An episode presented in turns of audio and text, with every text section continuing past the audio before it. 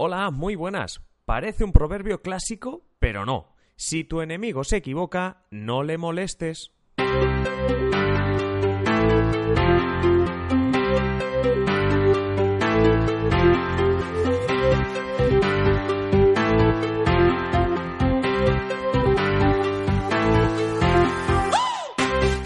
Os habla Adrián Caballero y esto es Simple Política, el podcast que trata de simplificar y traducir todos esos conceptos, estrategias y temas que están presentes cada día en los medios y que nos gustaría entender mejor. Y hoy lo que os traigo es un concepto, una frase, una expresión que se oye en los pasillos, detrás de las cámaras y que realmente es fácil de entender. Y es la que os decía antes, si tu enemigo se equivoca, no le moleste. Está claro que significa que si ves a alguien que te interese, pues que fracase haciendo algo mal precisamente, pues eso, no le digas nada. Eso sería así en general, como un consejo para la vida, ¿verdad? Es, si alguien que, bueno, pues que te molesta o que quieres que fracase está haciendo algo que lo va a llevar al fracaso, mm, bueno, pues el consejo sería no le molestes, déjale que siga así. Quizás en política podríamos cambiar el no le molestes por el no le interrumpas, no le avises, no le digas, no, le, no hagas nada que le haga pensar o que le haga deducir que lo que está haciendo no le lleva por el buen camino. Y es que en política parte de tu trabajo rutinario es observar a todos los rivales políticos, sean los partidos, líderes, etcétera. Y ahora con las redes sociales, pues parte de ese trabajo, o buena parte de ese trabajo, la verdad, es mirar los medios de comunicación, es decir, que salen, que dicen que no, Twitter, Facebook, todo lo que hacen y dicen ellos mismos, porque sobre todo en Twitter, las redes, etcétera, es lo que dicen los políticos y los partidos, y también lo que se va diciendo de ellos. En algunas ocasiones, igual que puede pasar con nuestro partido, con nuestro líder, con aquel con el que estemos eh, nosotros pues, pues, trabajando o seamos nosotros mismos, un político rival se puede meter en un lío, ser criticado, etcétera, puede, puede liar la parda, como, como diríamos. Bueno, pues nosotros eh, nos damos cuenta de que eso ha pasado y entonces hay varias opciones. Yo creo que hay cuatro claras opciones cuando vemos que, sobre todo, un rival se está metiendo en un lío, se ha metido en un lío, eh, bueno, pues la, la, ha liado, está siendo muy criticado por algo que ha hecho, por algo que ha dicho. Bueno, pues cuatro opciones en este caso. Uno, preparamos un ataque por nuestra parte, es decir, la ha liado y nosotros vamos a meter directamente el dedo en la llaga.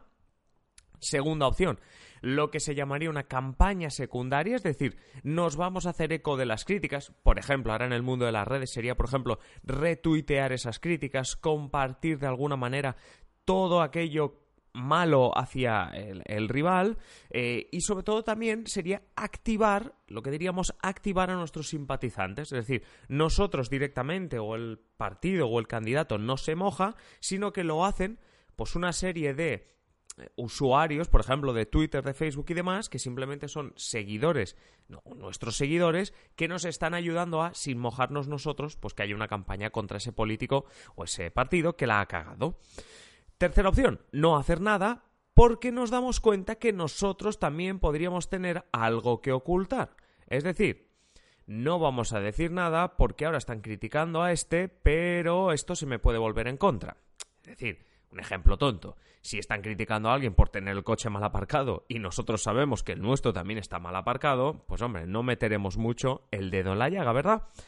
Y la cuarta opción, la cuarta opción, perdón, es asegurarnos de que no tenemos nada que ocultar y aún así no hacer nada. ¿Vale? También puede haber la opción, que es por eso estamos hablando también de, de, de, de no molestar, etcétera, es pues eso, aunque no tenemos nada que ocultar, aunque nuestro coche está bien aparcado en el ejemplo anterior, igualmente no decimos nada. La opción que escogemos de estas cuatro que he presentado depende de la situación, del contexto o incluso, permitidme la palabra, de la cagada que ha cometido el político rival.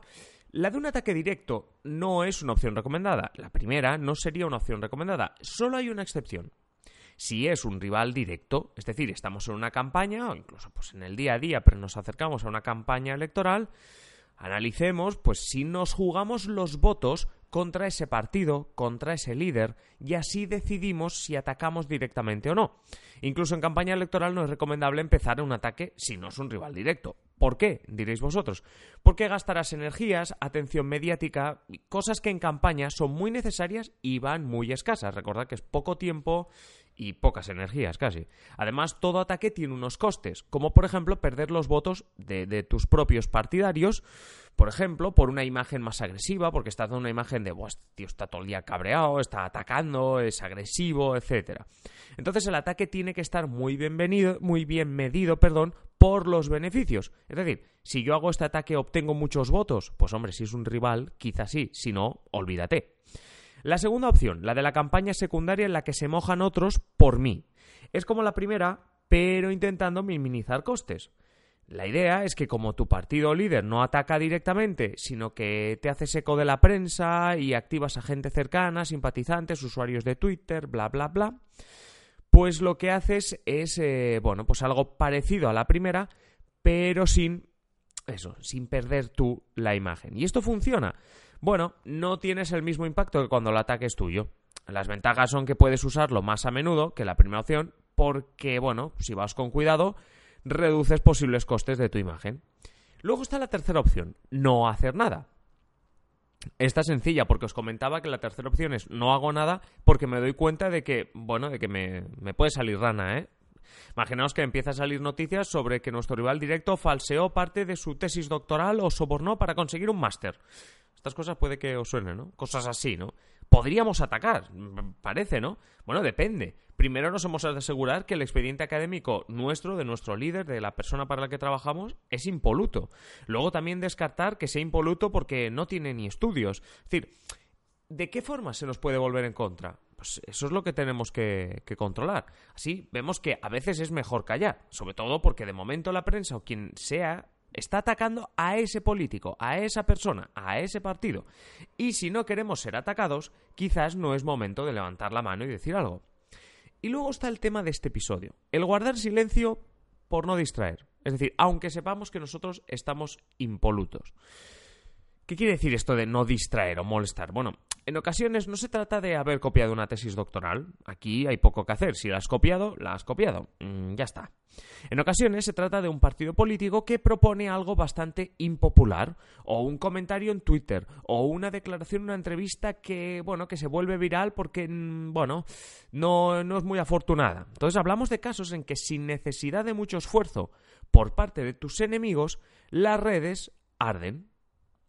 Una de las posibles respuestas cuando te atacan así es mantenerte firme, porque crees en lo que dices, porque crees que esa frase de la entrevista se ha sacado de contexto, por mantener la coherencia, por lo que sea. Dices, no, no, yo me mantengo en mis trece y sigo pensando esto. ¿Por qué no molestar al, al que se equivoca? ¿Por qué no hemos de molestarle? Bueno, aparte de porque se te puede volver en contra, como decíamos antes, también porque quizás le estás alertando. Es decir, críticas en redes se van sobrellevando, es decir, las críticas que te hacen o le hacen a cualquiera se van llevando. Twitter es Twitter, incluso algunos políticos como Gabriel Rufián ya casi hacen broma de, esto de que le critiquen en Twitter. Uno se mantiene firme ya por, coherencia, por decir, no, yo pienso esto, da igual lo que me digan en, en Twitter. Siempre habrá haters, ¿no? Siempre habrá bots, ¿no? Como dicen, trolls. Pero si hay ataques de partidos, de tus enemigos, etcétera, tú empiezas ya a dudar a preparar un cambio progresivo en tu discurso para que no se note que vas minimizando lo que dijiste. Es decir, tú vas cambiando tu idea porque piensas, ostras, si estos me están criticando tan duro, a lo mejor sí que la he liado. Si empezaste queriendo decir, por ejemplo, que querías subir un 10% el precio de los coches que van con gasolina o diésel, pues luego ya si ves que la, que la has pifiado y te están criticando hasta los partidos, ya luego dices que depende del caso.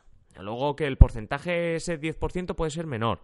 Luego ya que, bueno, que primero se hablará con el sector del automóvil.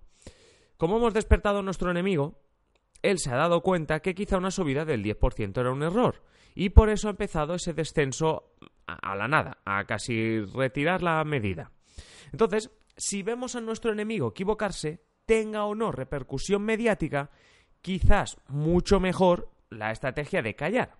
Por eso en ocasiones diréis, ¿cómo es posible que no haya un ataque enorme de este partido contra este otro? Lo más seguro es porque ya lo han pensado, o bien se lo puede volver en contra. Pensar en casos de estos de corrupción y el y tú más, ¿no? Pues, pues tú otro caso, pues tú otra cosa, etcétera.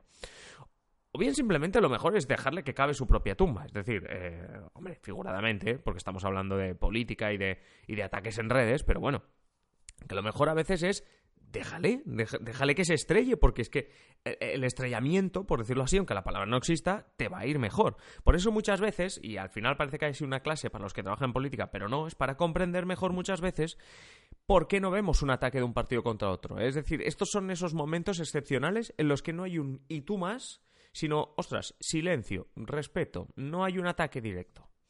Y esto es todo lo que os quería contar hoy. Ya sabéis que podéis contactar conmigo a través de adriancaballero.net barra contactar y solo me quedará daros las gracias por vuestros comentarios, valoraciones en iTunes, Spotify, etc.